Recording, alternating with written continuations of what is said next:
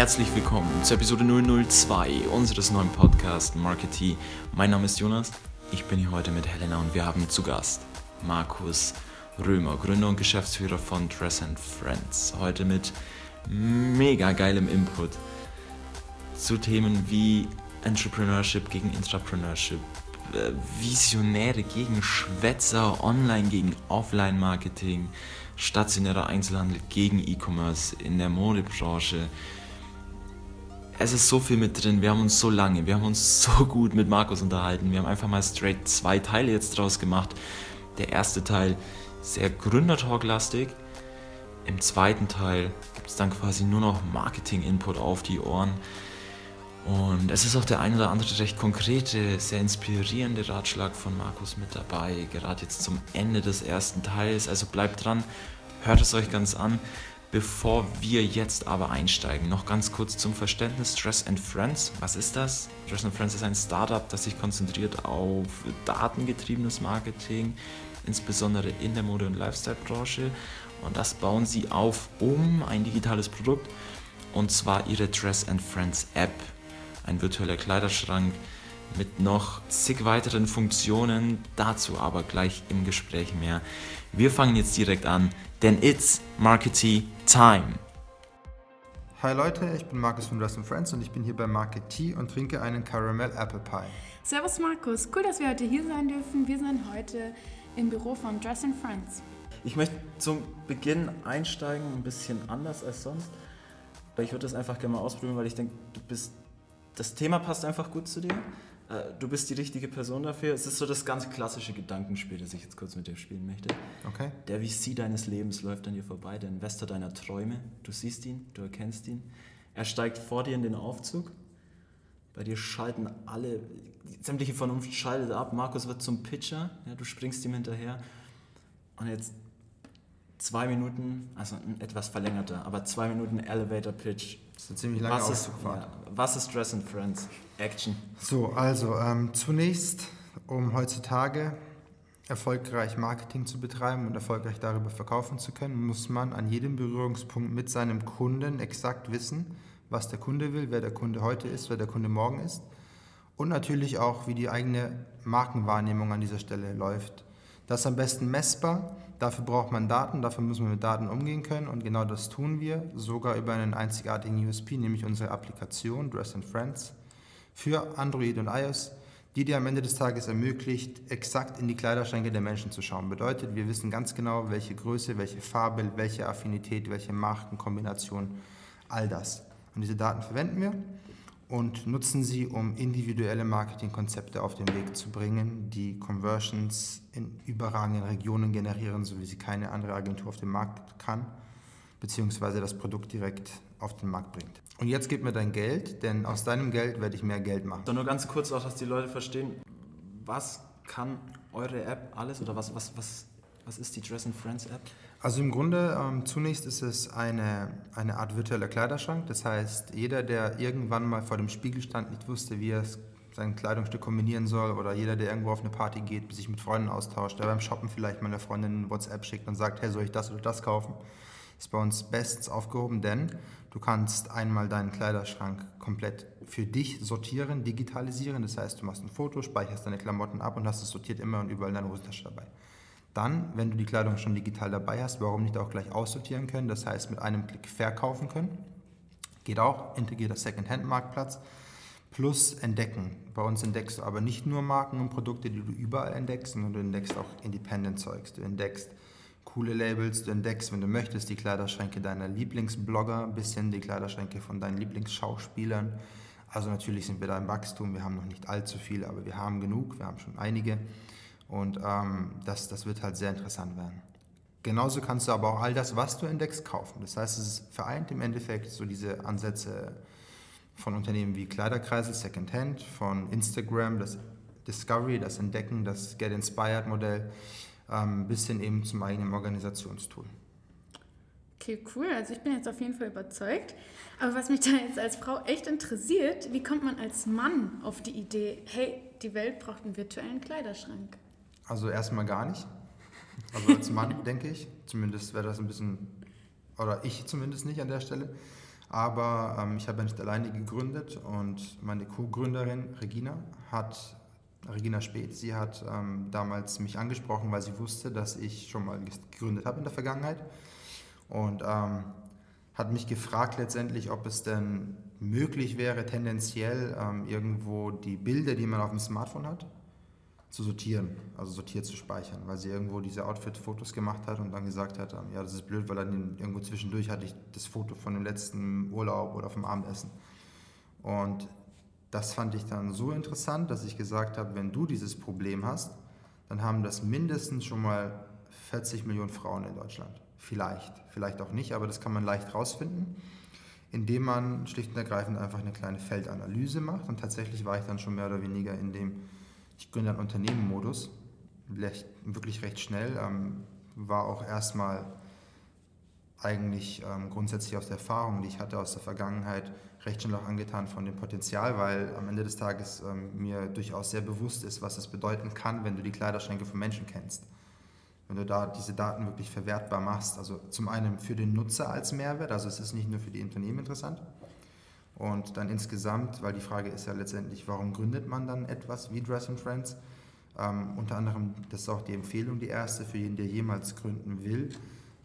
Durchdenkt immer auch, ob dahinter ein vernünftiges Geschäftsmodell umsetzbar ist. Also nur eine gute Idee mag schön und gut sein, aber wenn du dahinter nicht eine Option siehst, auch Geld damit zu verdienen, dann ist es kein Geschäft. Dann ist es nur eine Idee. Und deswegen, weil ich einfach der Meinung bin, dass dieser Marketingmarkt im Bereich Fashion und Lifestyle, genauso wie der Marktforschungsmarkt und all das allgemein heutzutage, der digitale Markt, der ist entsprechend groß und auch natürlich dadurch sehr, sehr spannend. Und jetzt hast du gesagt, du warst dann ziemlich schnell im Gründermodus. Jetzt steht man dann da mit einer Idee und einem Konzept, aber was dann? Also ähm, zunächst brainstormt man, das war jetzt wie gesagt auch mein zweites Unternehmen, das heißt, ich war ein bisschen strukturierter. Ich habe zum Beispiel zunächst mal geguckt, ob es vergleichbare Apps gibt. Und ich habe sogar welche gefunden, die diesen einen Bereich Kleiderschrank darstellen und die hatten auch vernünftige Downloadzahlen, aber nicht in Deutschland. Was schon mal mir unterstreicht, dass es dafür Potenzial gibt erstmal. Das heißt, man schaut sich erstmal den Markt irgendwo an.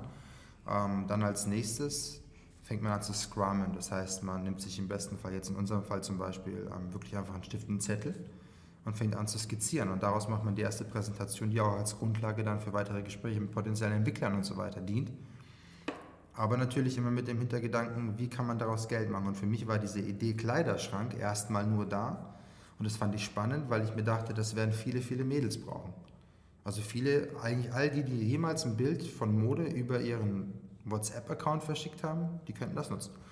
Und das hat mir aber nicht gereicht für ein Geschäft. Also da hätte ich noch nicht den Mut gehabt, dann zu gründen bis dann tatsächlich wieder ein Ereignis im Privatleben war, nämlich eine Hochzeit und jemand ähm, angefangen hat, Bilder wieder hin und her zu schicken und ich dann den Gedanke hatte, hey, wie cool wäre es, wenn ich den Kleiderschrank von jemand anderem gucken kann. Also dieser vernetzte Aspekt. Und dann, wenn das vernetzt ist, dann habe ich Interaktion und Interaktion bedeutet, dass ich da genauso auch ein Unternehmen zur Interaktion platzieren kann. Also in dem Moment, wenn ich als Adidas über Dress and Friends Leuten meine Produkte zeigen kann, die Leute dadurch auch noch zufriedengestellt werden, weil die perfekt dazu passen, weil die das gerne entdecken würden und wir das letztendlich davor schon wissen, befriedigen wir zwei Seiten von Bedürfnissen und dann hast du im Endeffekt das gleiche Modell, wie es die sozialen Netzwerke machen und das ist ein riesen, riesen Markt. Auch wenn unser Unternehmen heute vielleicht ein bisschen anders ausschaut, wie eigentlich geplant. Und jetzt hast du schon gesagt, du hast schon mal gegründet. Warst du denn schon immer so der Unternehmerstyp? Also ich würde mal schon sagen, ja. Denn ich habe auch beispielsweise eigentlich in meiner Karriere bislang eigentlich nicht wirklich angestellt gearbeitet, außer mal gejobbt oder eben auch dann als selbstständiger Mitarbeiter für Unternehmen gearbeitet. Das heißt, mein Charakter geht schon auf jeden Fall dahin. Ich habe auch schon mit 17 zum ersten Mal gegründet, mit 18 schon mal eine Diskothek betrieben, ich habe schon mal ein Tonstudio betrieben, ich habe schon ein Internet-Startup gegründet, ich habe schon Sales und Marketing als Freelancer gemacht. Ich habe aber auch schon quasi eine kleine eigene Agentur daraus entwickelt und dann Kunden bedient. Ich habe schon ganz, ganz viel gemacht. Von daher würde ich schon sagen, dass ich wahrscheinlich Gründertyp bin. Und du hast auch studiert. Wie hast du das mit deinem Studium unter einen Hut bekommen? Hast du das beides parallel hinbekommen oder war das eher so im Verhältnis 90-10? Ja, es war ein Verhältnis 90-10.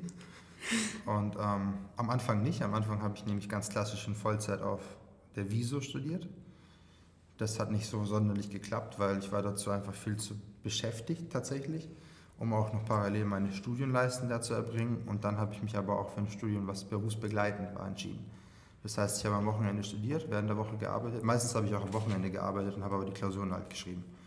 Und das war alles. Aber ähm, ich habe schon grundsätzlich im Studium auch Fachwissen mitgenommen, was mich in meiner beruflichen Tätigkeit professionalisiert hat. Ja. Aber tatsächlich 90-10 war schon das Verhältnis. Also. Okay. Ähm, du meintest, du ähm, hast bisher noch nie angestellt gearbeitet. Könntest du dir das denn vorstellen, je zu tun? Ähm, ja, könnte ich. Also tatsächlich schon. Ich glaube auch, dass es tendenziell heutzutage eine Art äh, Intrapreneurship gibt in vielen Unternehmen. Das heißt, gerade so als Projektmanager oder auch als Unternehmer im Unternehmen. Es gibt sogar zahlreiche Vorteile dahinter, wenn man jetzt nicht gerade komplett neu von der Pike aufgründet, denn du hast grundsätzlich, wenn du es drauf hast, gute Positionen. Du kannst trotzdem flexibel arbeiten. Du musst wahrscheinlich trotzdem viel arbeiten. Das heißt, ähm, du bist im Endeffekt im gleichen Verhältnis, nur du hast einen gewissen Einkommensstandard, all das. Du hast diese Risiken nicht, die du als Gründer hast. Also ja, es gibt, denke ich, ganz, ganz viel Spannendes und es gibt auch im Markt einfach ein anderes Verständnis heutzutage, auch für uns als heutige Arbeitgeber jetzt in dieser mittelständigen Größe, in der wir uns heute befinden, sind uns die Intrapreneure natürlich viel, viel lieber als die, die einfach nur Dinge abarbeiten oder so. Ne? Und ähm, wenn du auch die ganzen Praktikanten, die wir hier ein- und ausgehen sehen, hatten und äh, auch haben etc., aber auch die Mitarbeiter, die wir bei uns im Unternehmen haben, ähm, da ist schon sehr, sehr zu erkennen, dass die Leute ein eigenständiges Denken haben und selber sich auch quasi anders einbringen, wenn man sie denn lässt. Ne? Von daher, das kann ich mir vorstellen, dass ich selber auch in so einer Rolle irgendwo wäre.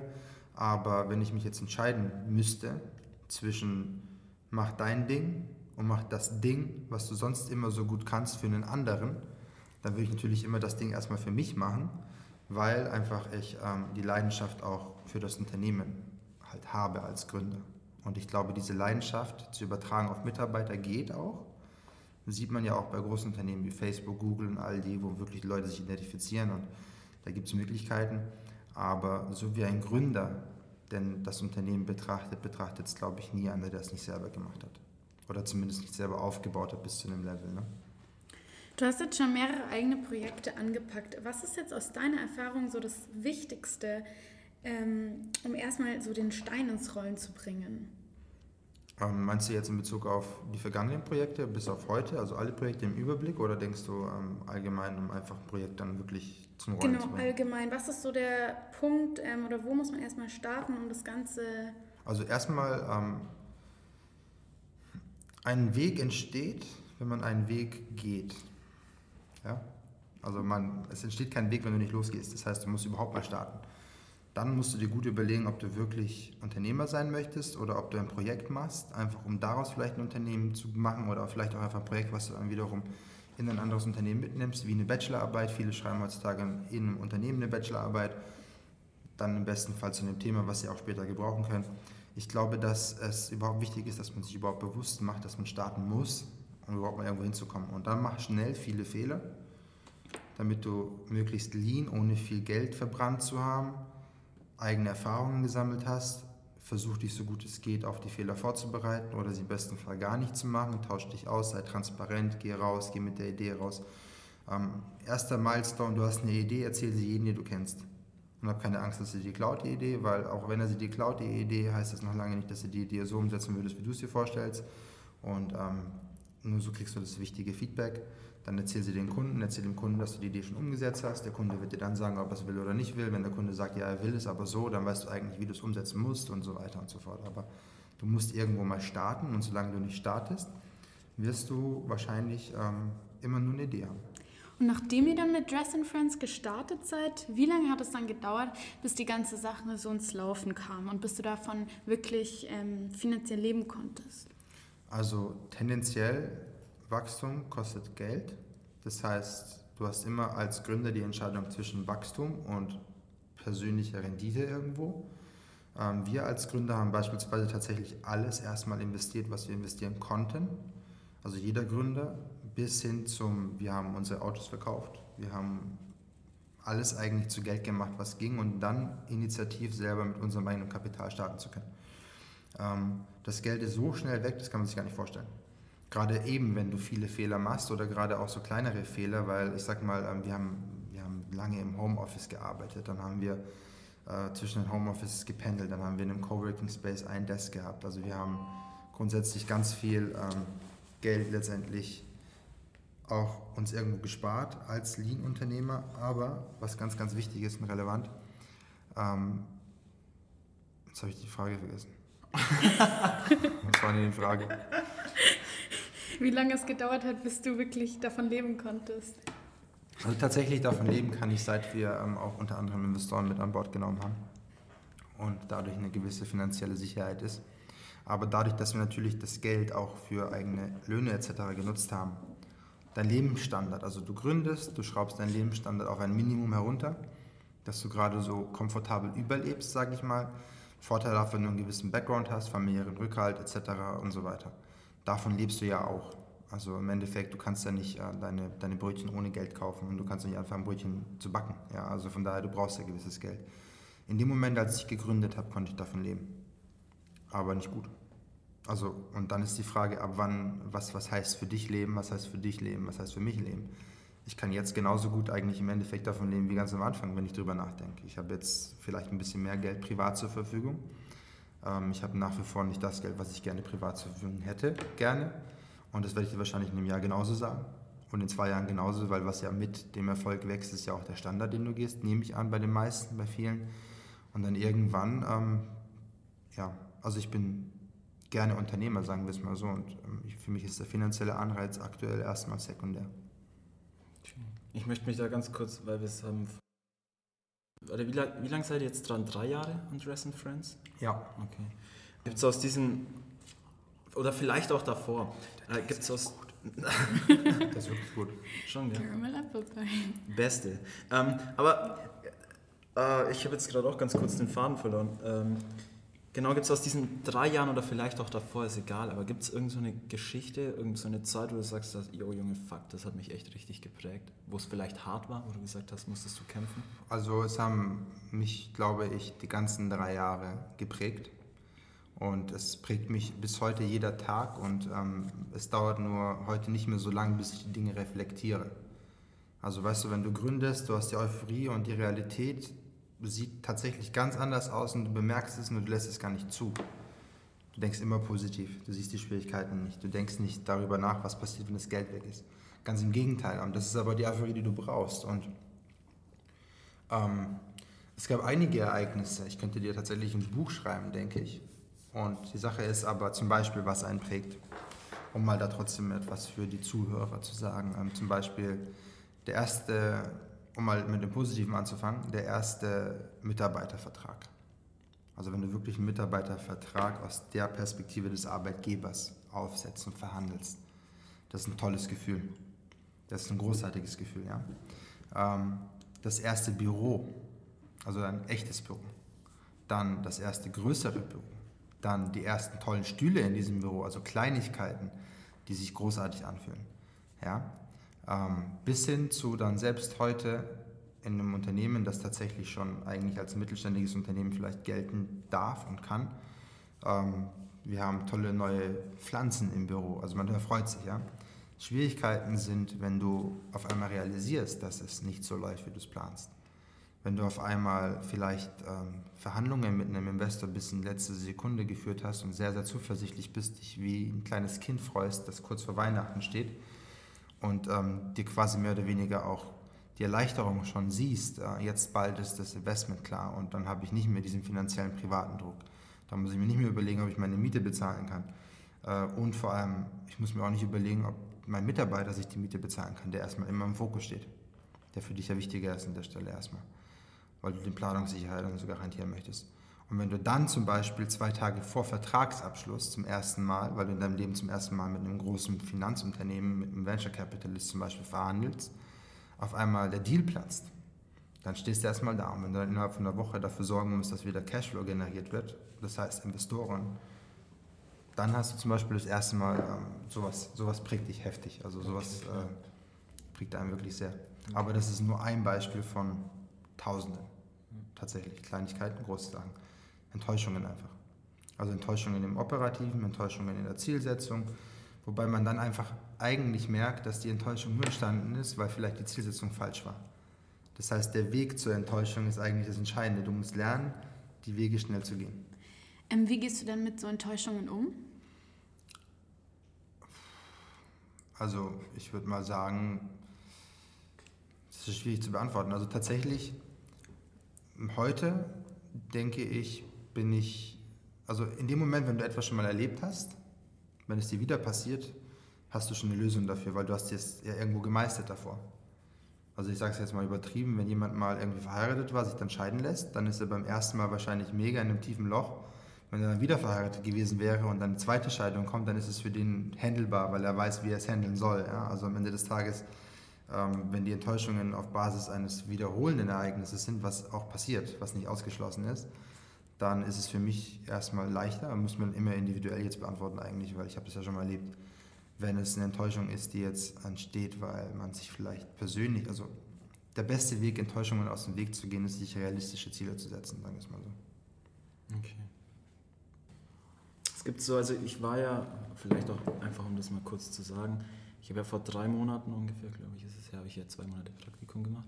Das heißt, ich kenne eigentlich schon, ich kenne so viele Geschichten und ich weiß, du kannst so verdammt viel erzählen. Ähm, aber was, was mich immer so ein bisschen auch fasziniert hat, was ich immer echt spannend fand und was, glaube ich, auch für äh, die Leute draußen eine ganz coole Sache sein könnte, ist, ihr wart auch eine Zeit lang mal, ihr wart mal, ich glaube für einen Monat, ich weiß nicht genau wie lange, in Amerika. Ihr seid drüber geflogen. Mhm. Ähm, und da ist ja schon, der Spirit ist ja schon was anderes da drüben. Also das da ja. ist ja schon nochmal ein ganzes Stück krasser. Wie hast du das wahrgenommen? Wie heftig war es wirklich? Wie heftig war es vielleicht auch für dich? Weil du bist ja schon so, auch der Typ, so, du gehst ja vielleicht schon so ein Stück weit auch von deinem Mindset in diese amerikanische Richtung. Also tendenziell, ich habe es so wahrgenommen, wie ich es erwartet habe. Also ich mhm. habe ja, wie ihr auch, wie jeder, der jetzt das ganze Interview hier hört, eine gewisse Idee zum Thema, was ist Silicon Valley und wir sind ja irgendwo auch geprägt, genauso wie wir eine gewisse Idee von New York haben. Ob wir schon mal da waren oder nicht, wenn wir dann dort sind, schaut es vielleicht anders aus, wie wir uns das vorstellen. Von daher, es hat mich nicht überrascht, aber Amerika ist dahergehend, konkret jetzt Silicon Valley, weil wir dort waren eben, wir waren in San Francisco, dahergehend interessant, wenn du dort als Networker unterwegs bist, dann kannst du dir sehr, sehr schnell ein Netzwerk aufbauen. Es ist sehr, sehr oberflächlich grundsätzlich. Aber die einzelnen Leute, die einzelnen Unternehmen beispielsweise, die tauschen sich extrem aus. Und es gibt einfach so eine hohe Dichte an Unternehmen, die in die Richtung gehen wie Russell Francis sind, dass es komplett inspirierend für einen ist. Und dann haben wir beispielsweise da auch einen Investor kennengelernt. Also wir haben kurzfristig bei einem Investoren-Pitch mitmachen dürfen bei Shark Tank, San Francisco, die Höhle Löwen quasi San Francisco. Und das war schon eine geile Sache. Und wenn du dann da die Chance hast, dann musst du halt auch dann sofort abliefern. Also, und ich hatte damals zwei Stunden davor Bescheid bekommen und dann war ich dort gestanden. Auf einer Bühne vor 500 Leuten mitten in San Francisco und dann pitcht dein Ding halt in zwei Minuten. Und sowas zum Beispiel ist genauso ein Thema, was einen prägt natürlich. Weil, das habe ich auch damals zu dir in deinem Praktikum gesagt, wenn du zum Beispiel ein Referat hältst oder wenn ihr jetzt ein Interview führt, ja, ihr werdet es jetzt zwei, dreimal machen und dann sind die Personen, die hier sitzen, egal in welcher Position die sitzen, Interviewpartner, ja, wo ihr euch informiert habt, aber es ist für euch nicht mehr ganz so krass heftig aufregend. Es ist für euch einfach ein Standardprozess. Und genauso ist es mit allem halt. Ne? Und irgendwann merkst du, dass du in der Gesellschaft vorankommst, indem du dich gut vernetzt. Und in Amerika ist zum Beispiel Networking essentiell. Die richtigen Leute kennen, ist ganz, ganz wichtig. Aber halt auch abzuliefern. Ne? Und dort ist halt so, es gibt viele Schwätzer und es gibt viele Schwätzer, die auch extrem viel tun. Und die musst du identifizieren und dann kannst du dich richtig schnell nach vorne katapultieren, sage ich mal sogar. Okay, ganz kurz. Für welchen Teil dieser beiden hältst du dich? Persönlich? Schwätzer oder Schwätzer, der auch verdammt viel tut? Was ist das für eine Frage? Ganz klar zwei. Nee, also ähm, ich denke grundsätzlich ist es so, ein gewisses visionäres Denken, Schwätzen ist vielleicht ein bisschen radikal, aber ein visionäres Denken okay. hat immer mit etwas Träumerei zu tun, hat mit Idee zu tun. Und wenn ich zum Beispiel heute von Artificial Intelligence spreche, spreche ich von einem Thema, was extrem wenig Leute überhaupt kennen. So wie aber irgendwann mal Leute über das Internet gesprochen haben. Von daher diese Visionäre, ja, die haben immer natürlich irgendwie den Drang zur Traumwelt und auch irgendwo, ähm, aber das sind auch die Vorreiter. Und dann gibt es eben die, die in der Lage sind, auch den richtigen Weg zu gehen. Also gerade im Marketing. Du kannst über Digitalisierung sprechen, du kannst versuchen, sie zu verstehen, aber in dem Moment, wenn du sie gelernt hast, ist sie schon wieder alt. Du musst immer nach vorne gehen. Von daher, ähm, das ist vielleicht etwas, was ein jedes Gründerteam auch bräuchte, meiner Meinung nach. Nicht in jedem Bereich. Es gibt bestimmt Produkte, wo es nicht notwendig ist. Also gerade wenn es um harte Produkte geht, wo man einfach sagt, die entwickle ich jetzt und dann muss ich die nicht neu verändern. Aber all das, was irgendwo mit Innovation zu tun hat und auch Marketing ist innovativ, hat immer grundsätzlich meiner Meinung nach ein Visionär, ist da wichtig. Es ist nur wichtig, dass der Visionär lernt, auch an sein Team die Vision weiterzugeben. Okay. Das ist zum Beispiel ein Learning-Prozess, der bei mir auch noch lange, lange nicht abgeschlossen ist. Okay. Ähm, noch ganz kurz dieses, dieses Visionsthema, was denkst du? Knapp, knapp beantworten die Fragen. Gell? Bitte? So viel zum Thema, ich beantworte die Fragen kurz und knapp. noch ganz kurz, weil wir es gerade von äh, Vision hatten. Ähm, was denkst du? Also du meinst ja gerade auch einmal Vision, auf der anderen Seite Umsetzung. Mhm. Umsetzung ist ja immer mehr so die Ziele, die, die, die, die smarten Ziele. Was denkst du, wie würdest du das gewichten, beide Seiten? Was ist, was ist in deinen Augen so das Ding? Okay, du sagst Vision unabdingbar oder du sagst eigentlich eher konkrete Ziele zur Umsetzung unabdingbar? Also ich würde sagen, aus der Vision wird, werden die Missionen definiert, die einzelnen Stones, die einzelnen Milestones. Das dann in verschiedenen Bereichen natürlich, sodass du auch messbar versuchen kannst, dahin zu kommen. Mhm. Ein Sales-Ziel ist ein anderes wie womöglich ein Vertriebs-Marketing-Ziel, auch wenn das Hand in Hand geht. Ein IT-Ziel ist definitiv anders wie ein Sales-Ziel. So, und im Endeffekt jeder Bereich braucht aber nichtsdestotrotz ganz, ganz am Ende irgendwo die Vision, damit jeder Bereich auch in Richtung Vision arbeitet. Aber eine Vision ist gleichzeitig auch natürlich wandelbar. Also das musst du dir einfach eingestehen, dass dein Unternehmen agil und wandelbar bleibt. Ne? In der ganzen Kommunikation, in der ganzen Vision. Aber du brauchst diesen grundsätzlichen Leitfaden und du brauchst dieses, diese Aussage, die zum Beispiel sagt, in einem Satz, ich möchte in fünf Jahren das Unternehmen sein, das in der und der Welt die und die Rolle spielt. So, und das ist dann die Vision, aber wie ich dann da hinkomme, das ist ja noch nicht geschrieben halt. Ne? Und das ist genau das in fünf Jahren bedeutet, ich muss da fünf Jahre lang hinarbeiten. Und in fünf Jahren werden wir vielleicht über andere Themen hier sprechen, die wir noch gar nicht auf dem Schirm haben, wie Virtual Reality im Bereich Marketing. Ja, und das muss man einfach mal ganz klar sagen. Und als ich die Idee vor drei Jahren angefangen habe umzusetzen, habe ich auch nicht gedacht, dass Twist Friends das ist, was es heute jetzt zum Beispiel ist. Und in drei Jahren ist es hoffentlich wieder viel, viel näher meiner Vision, nämlich die führende Austauschplattform für Fashion und Lifestyle zu sein, weltweit. Und das klingt jetzt vielleicht für euch auch irgendwie visionär oder schwätzerisch, wie wir vorhin hatten, oder wie auch immer. Also weißt du, das ist genau, was ich meine mit da müsst ihr jetzt hinkommen. Jetzt müsst ihr herausfinden, wie. Möglichst günstig.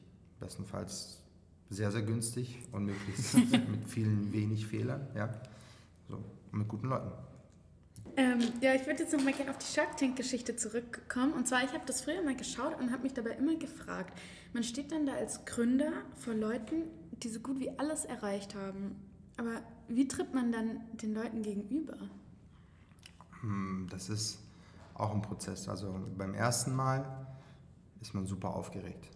Wenn dir dann noch jemand davor ein bisschen was über die Person und die Chance dieses Gesprächs weiß macht, so nach dem Motto, du kannst jetzt da reingehen und wenn du gut bist, kannst du in zwei Minuten dein ganzes Leben verändern. Weil das ist für einen Gründer das Gefühl, was man hat. Weil es geht ja genau darum, du brauchst ja zum Beispiel auch diesen Investmentpartner. Du suchst ihn ja nicht umsonst. Wenn du das Geld hättest, dann bräuchtest du ihn nicht. Wenn du wüsstest, wie es geht, etc. Und also im besten Fall, das ist aber auch jetzt einfach möglich, dass ich das sage, weil ich eben die Erfahrung gemacht habe, im besten Fall geht man da erstmal, also immer, egal in welches Gespräch, mit zwei, drei konkreten Zielen rein. Zum Beispiel ähm, bei einem Investor, im besten Fall habe ich da vorher schon identifiziert, dass ich ihn als Investor begeistern möchte. Also gehe ich zum Beispiel rein mit dem Ziel, ich möchte ihn als Investor gewinnen. So, mein zweites Ziel ist, ich möchte ihn vielleicht als Sparring-Partner gewinnen weil er war ja erfolgreich. Er hat ja schon mal ein vergleichbares Unternehmen oder irgendwas in die Richtung aufgebaut.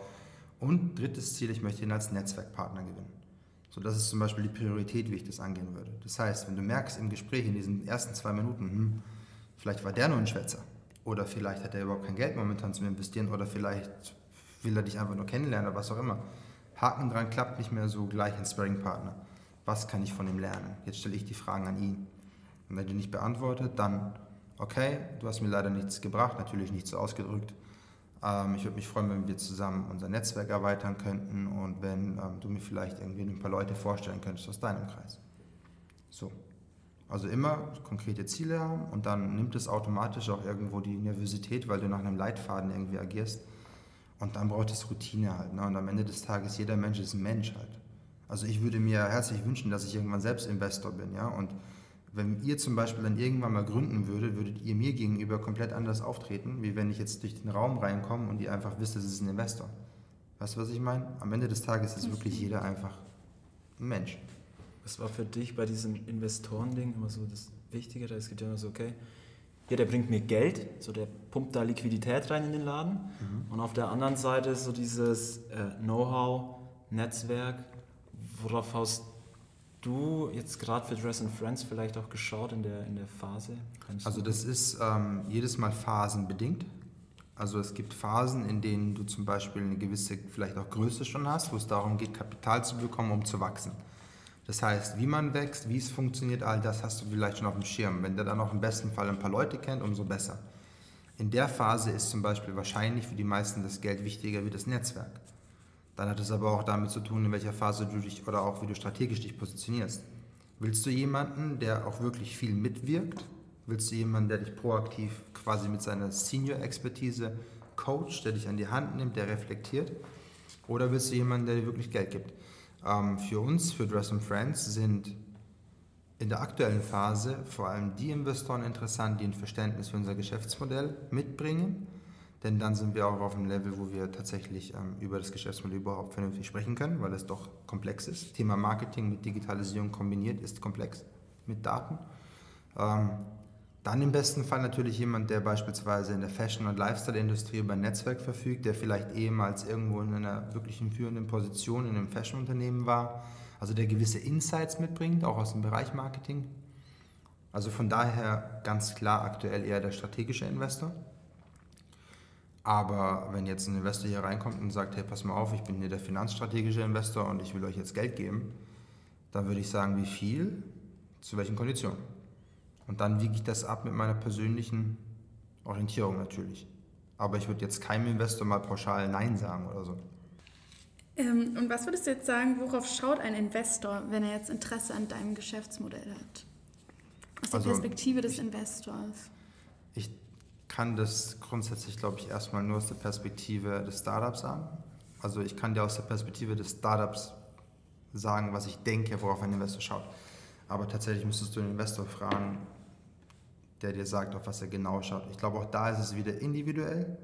Es gibt, glaube ich, und das ist auch ein Learning, das musst du wissen, wenn du Investoren suchst, es gibt zwei Arten von Investoren. Es gibt die Investoren, die eben genau das wollen, die proaktiv mitwirken wollen, die quasi mit dir zusammen das Unternehmen erfolgreich machen möchten. Es gibt aber auch ähm, die Art von Investoren, die wirklich nur auf eine Rendite aus sind. Ich glaube, dass ein Investor, wenn ich Investor wäre, sagen wir es mal so, dann würde ich zunächst erstmal das Team mir anschauen. Ich würde mir die, die Verhältnisse im Unternehmen anschauen, weil, wie gesagt, wenn du zum Beispiel ein gutes Team hast, da aber kein Visionär drin ist, kann das vielleicht schon ein Grund sein, nicht zu investieren.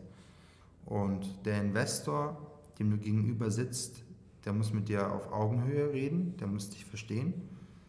Der muss nicht unbedingt dein Geschäftsmodell verstehen, aber der muss die Vision verstehen und der muss wissen, was du damit machen kannst.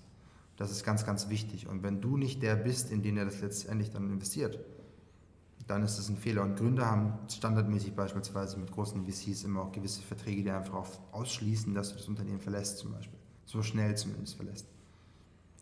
Und um, und um jetzt wieder auf Dress and Friends zurückzukommen, wie, posi wie positioniert man sich als Startup in einem so heiß umkämpften Markt wie die Modebranche? Ja, das ist auch eine spannende Frage. Also du fängst ja mit der Idee an und dann hast du ja auch eine Idee für die Kunden. Also du, du hast ja ungefähr ein Bild davon, wer dein Kunde ist. Oder bei uns jetzt in der App auch, wer der Nutzer ist. Und wir brauchen natürlich erstmal Nutzer, damit wir dann damit Kunden generieren können. Oder wir gehen eben in die Marketing-Schiene und sagen, hey, wir nutzen unsere Datenbank. Und da reichen dann auch schon 50, 60.000 Nutzer, die wir haben. um tatsächlich auch qualifizierte Auswertungen zu liefern und darauf basierend gutes Marketing zu machen. Ähm, ja, wie positionierst du dich? Du musst natürlich genau überlegen, wo du dich positionierst am Anfang. Wir haben hier in Nürnberg gegründet. Das ist für uns schon ein Vorteil gewesen. Alle würden jetzt erstmal sagen, das ist ein Nachteil. Jetzt in dieser Phase ist es fraglich, ob es ein Vorteil ist, aber in einem kleinen Teich bist du ganz schnell ein mittlerer Fisch. Ja, in einem großen Teich musst du echt ganz viele kleine Fische erstmal fressen, bevor du ein mittlerer Fisch wirst. Ja, das heißt, wir haben hier lokal natürlich den Vorteil gehabt, dass beispielsweise recht schnell das Thema cooles Startup, Internet, Fashion, Lifestyle auch an die richtigen Leute gelangt, wie die Studenten etc. Also ich hoffe ja, dass ganz viele Studenten da draußen jetzt dieses Interview hören und sich um einen Praktikumsjob bei uns reißen werden. Ja, also das ist natürlich ein großer Vorteil. Bei dem Kunden sich zu positionieren braucht Zeit. Dafür musst du die richtige Ansprache finden, dafür musst du viele, viele Fehler machen, du musst viele, viele Pitch-Decks und Präsentationen bauen, du musst mit vielen Leuten sprechen. Du musst mit vielen Leuten sprechen. Du musst mit vielen Leuten sprechen. Das ist das Wichtigste. Mit ganz vielen Leuten sprechen. Das ist genau das gleiche wie beim Gründen. Sprechen mit so vielen Leuten wie möglich und dann finde dir fünf Pilotkunden und positioniere dich für die. Aber diese Pilotkunden müssen auch dann die Kunden sein, die du später vielleicht in groß in deiner Vision siehst als Kunde. Und dann wird dir der Kunde schon nach und nach verraten, was er braucht und was er möchte. No? Der Kunde ist an der Stelle der, der bei uns Marketing macht, die Marketing-Spendings in den Fashion-Unternehmen ausgibt. Aber der Nutzer, den anzusprechen, also da ich als Mann zum Beispiel, wie soll ich denn wissen, wie ich eine Nutzerin anspreche, die den Kleiderschrank organisieren soll? Weiß ich nicht, kann ich nur annehmen, aber auch da. Wir haben im Team beispielsweise dann eben mit Regina eine Gründerin, die selber das Problem hat. Das heißt, sie hat erstmal das Problem für sich irgendwo selbst gelöst, in Anführungszeichen. Und dann gilt es so schnell es geht mit den richtigen Marketingmaßnahmen herauszufinden, welches funktioniert und welches nicht. Und das messbar, vergleichbar, mit einem gewissen Ergebnis mit einem Ziel. Und wenn du mir dann sagen kannst, hey, jeder Nutzer kostet mich in der Akquise 2,50 Euro, das sind die Werte, die ich als Investor kennen muss. Weil wenn du dann sagst, ich brauche aber 150.000 aktive Nutzer, um wiederum 10 Kunden zu aktivieren, die bei mir werben und im Monat 50.000 Euro ausgeben, mal zum Beispiel, okay, 10 Kunden, 50.000 Euro, hm, simple Rechnung, 500.000 Euro. Und du brauchst 250 mal 150.000, nicht mehr so simpel die Rechnung, kann ich jetzt nicht im Kopf ausrechnen, aber ist auf jeden Fall für mich ein Geschäft. Weißt du? Aber das ist die Aussage. Also, wenn du nur sagst, ich brauche Geld, um Mitarbeiter einzustellen, du musst sagen, ich brauche Geld, um fünf Sales-Leute einzustellen, weil ich komme nicht hinterher und ich kann dadurch meine Akquise um 50% erhöhen auf x Ansprachen und davon sind y Ansprachen Kunden aktuell. Gib mir nochmal 100.000 mehr und dadurch kann ich mein Produkt auf das und das Level führen. Also diese Missionen auszuführen, ich beantworte euch, glaube ich, immer drei Fragen in einer Frage. Ist voll in Ordnung, gar kein Problem. Super. Du bist immer so, ich möchte das gerade ganz kurz fragen, weil du wirkst immer so unglaublich überzeugt von, von der Idee, du, du, du brennst so richtig für dieses Dress and Friends Ding und für dein Ding, was ja auch mega geil ist, aber gab es mal so einen Moment, wo du auch gesagt hast, fuck, okay, hm, oder vielleicht gezweifelt hast daran? Natürlich nicht. Überhaupt kein? Niemals? An sich müsste ich jetzt diese Frage ganz kurz natürlich nicht beantworten, aber ähm, ich habe nie, nie an der Vision gezweifelt. Ich zweifle heute nicht an der Vision. Und ich bin davon überzeugt, dass wir hier, also nicht ich, sondern wir, das Team von Dress Friends und die Leute, die hoffentlich zukünftig noch dazustoßen werden, dass auch die, die jetzt vielleicht nicht mehr dabei sind, die schon mal bei uns waren, selbst die Praktikanten, dass sie alle dazu beitragen werden, dass wir das schaffen, was wir uns vornehmen. Und dann natürlich auch die guten Investoren, die wir bereits dabei haben und das Ganze außenrum. Ich bin davon überzeugt, weil ich davon überzeugt bin, schlicht und ergreifend. Also ich bin überzeugt, dass es den Markt gibt. Also du darfst zweifeln, du musst sogar zweifeln, du musst entschärfen wir zweifeln, ich wiederhole, du musst hinterfragen. Und du darfst an dem Weg zweifeln. Ja? Und an dir vor allem auch selbst zweifeln. Und das lernst du auch, aber dieses Zweifeln ist ein negatives Wort halt. Und natürlich gibt es Momente, wo du dastehst und dir denkst, ja, fuck.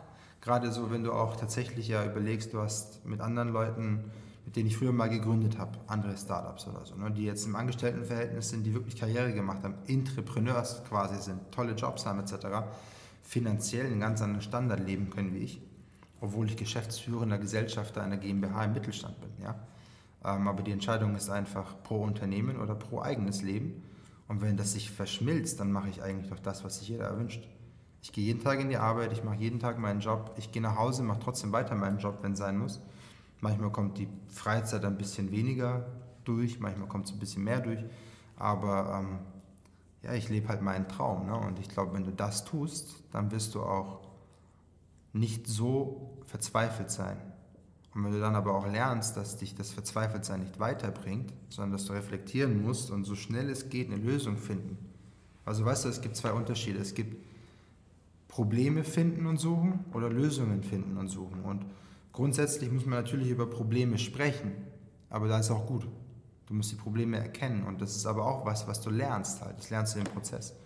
Drei Jahre Selbstständigkeit sind wie, ich weiß es ja nicht, weil ich nie angestellt war, ja, aber ich vermute mal äh, 25 Jahre Mitarbeiter sein irgendwo, also jetzt mal übertrieben gesprochen. Als Gründer hast du Human Resources, du hast Sales, du hast Marketing, du hast Kunden, du hast Key Account Management, du hast Themen wie Internationalisierungspläne, du hast IT in unserem Fall du hast Big Data, du hast, du hast ja Bereiche, das, das kannst du ja gar nicht in drei Jahren Berufserfahrung alles abdecken. Und da musst du natürlich auch überlegen, schafft man das in acht Stunden? Nein, natürlich nicht. Natürlich schafft man das nicht in acht Stunden. Und ich nehme auch nicht an, dass ich in den nächsten 15 Jahren nur acht Stunden am Tag arbeiten werde. Es sei denn, das ist mein persönliches Ziel. Aber wenn ihr euch die guten Unternehmer da draußen anschaut, also zum Beispiel, jetzt übertreibe ich mal, ein Mark Zuckerberg, der könnte sich leisten, gar nicht mehr zu arbeiten. Aber der arbeitet auch seine zwölf Stunden am Tag, auch wenn er vielleicht davon acht daheim arbeitet und da zwischenzeitlich gar nichts macht. Aber wenn den jemand anruft, ist er da. Der lenkt und steuert sein Unternehmen. Der arbeitet nur noch am Unternehmen. Er codet nicht mehr. Vielleicht codet er sogar noch, wer weiß. Weiß man ja nicht. Aber ja, Feuer ist wichtig. Okay, klar. Ähm, das, es wurde jetzt schon immer, wir haben es glaube ich jetzt schon öfter angesprochen, Entrepreneur und Intrapreneur. Denkst du, jeder ist gemacht fürs Unternehmertum oder sagst du so, hey, guck mal da draußen, es gibt die Möglichkeit auch selbstständig, proaktiv äh, in Unternehmen zu arbeiten. Vielleicht auch, wem würdest du welche Seite der Macht empfehlen? Also ähm, ich, ich glaube, es gibt ja auch nicht nur Entrepreneur und Entrepreneur, es gibt ja auch einfach die ausführende Kraft. Es gibt die, die operativ sehr stark sind, es gibt die, die sich sehr, sehr gut strukturieren können, Dinge abarbeiten können die überhaupt kein Interesse daran haben, die Verantwortung auf sich zu ziehen und lieber einfach ihren acht Stunden, fünf Tageswoche gehen. Jeder, der sich selbst die Frage stellt, bin ich mit dem, was ich gerade tue, zufrieden? Und der dann sagt, nein, weil ich bin eingeschränkt in meiner, meinen Möglichkeiten. Ich bin eingeschränkt, kann nicht umsetzen, was ich mir träume. Ich habe vielleicht finanzielle Limits, die ich nur erreichen kann, wenn ich mich vom Angestelltenverhältnis in meiner Position löse. Also all die, die irgendwas haben, was sie nicht zufriedenstellt, sollten sich fragen, woran es liegt. Genauso gibt es aber wahrscheinlich auch viele Unternehmer oder ehemalige Unternehmer oder Intrapreneurs, Entrepreneur, Intrapreneur spielt keine Rolle, die vielleicht auch nicht zufrieden sind. Ne? Das ist genau das Thema halt, wenn du irgendwann merkst, dass du die Leidenschaft nicht mehr dafür hast oder vielleicht einfach komplett was anderes erwartet hast von diesem Selbstständigsein, dann musst du es dir genauso eingestehen, weil du musst ja zufrieden sein. Und ähm, das, das kann ich für niemanden beantworten. Und es gibt bestimmt viele, viele insgeheim gute Unternehmer da draußen. Du musst halt das richtige Geschäftsfeld eröffnen. Ja? ja. So, also im Endeffekt such dir das, was du gut kannst, was du gerne auch sein möchtest und erfülle dich dadurch. Und wenn du das schaffst, musst dir aber auch bewusst sein, dass äh, es nichts geschenkt gibt, schlicht und ergreifend. Und die Leute, von denen wir heute so über Unternehmer und so weiter sprechen, also diese Mark Zuckerbergs, die einfach zur richtigen Zeit sagen, viele das Richtige getan haben. Mag sein, aber die haben so gut getan wie kein anderer. Deswegen sind die Unternehmen so, wie sie heute sind. Und diese Leute haben durchgearbeitet. Und die arbeiten bis heute durch. Nur der Unterschied ist, dass Arbeit und Vergnügen sich mischt. Und wir halten hier gerade ein Interview bei uns im Büro. Ja, das ist quasi, äh, ich will nicht sagen mein zweites Wohnzimmer, das war übertrieben, weil ich doch lieber dann doch in meinem Wohnzimmer meine Privatzeit führe aber es ist unser Büro. Ja? Das Gefühl, in dein eigenes Büro in der Früh zu fahren, mit deinen acht, neun Mitarbeitern, die dort drin sind, Co-Gründer, Intrapreneurs, operative Ausführende bis hin Praktikanten. Das ist schön. Das ist ganz, ganz besonders halt. Und du kannst es, glaube ich, erst beurteilen, wenn du es einmal gemacht hast, aber dir muss bewusst sein, dass wir uns hier wirklich den Arsch aufreißen, um überhaupt nach vorne zu kommen, weil es ist keiner da, der mir sagt, was ich zu tun habe. Also, weißt du, du hast vorhin gefragt, ähm, wie ist die Idee entstanden? Also tatsächlich, Dress and Friends, Dress and Friends GmbH, das Unternehmen, über das wir sprechen, dieser Name, das gab es noch nicht. Ja? Die App, kein Button, keine, keine, kein Design, kein Logo, kein, keine Corporate Identity. Es gab hier das alles gar nicht. Es gab ja gar nichts davon. Es war quasi nur ein Gedanke. So wie wir vielleicht die Leute da draußen oder ihr gerade eine Idee habt zu dem Unternehmen. Und das ist nur ein Gedanke. Und jetzt fangt ihr an und baut da irgendwas drauf aus. Also alles, was existiert, hat irgendjemand gemacht.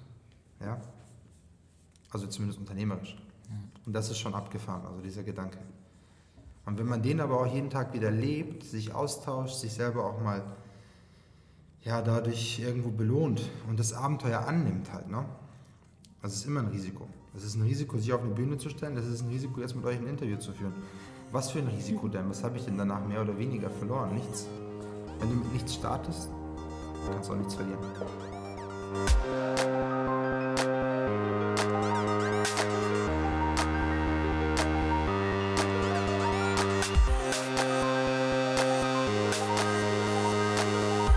Alles klar, Leute, das war Teil 1 unserer zweiten Folge Marketing mit Markus Römer. Wir hoffen, es war der ein oder andere gute Input für euch dabei. Wir hoffen, Markus konnte euch was mit auf den Weg geben. Und wenn euch Dress and Friends jetzt so ein bisschen interessiert, dann checkt mal auf der Homepage vorbei. Link ist unten in der Beschreibung. Guckt euch auch gerne die App mal an.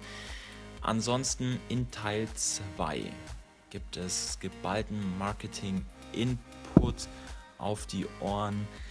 Äh, das heißt, wenn euch auch nur irgendwie interessiert, was Fußball mit Offline-Marketing zu tun haben können und wie der stationäre Einzelhandel gerade in der Modebranche mit Digitalisierung und E-Commerce klarkommen kann und wie hier die Zukunft auch aussehen kann, dann checkt auch in Folge 2 mal vorbei. Ansonsten Marketing ab jetzt immer. Am letzten Montag des Monats. Nächstes Mal, dann also am 27. März im Gespräch mit Stefanie Reimann. Stefanie Reimann, auch eine sehr interessante Persönlichkeit, war lange Zeit in leitenden Positionen im Marketing bei Gruner und Jahr, bei der Telekom, bei Sunrise aus Österreich. Heute ist sie Investorin und Unternehmerin. Auch das wird eine wahnsinnig geile Sache. Bis dahin, nicht abwarten und Tee trinken, sondern rausgehen und einfach mal machen.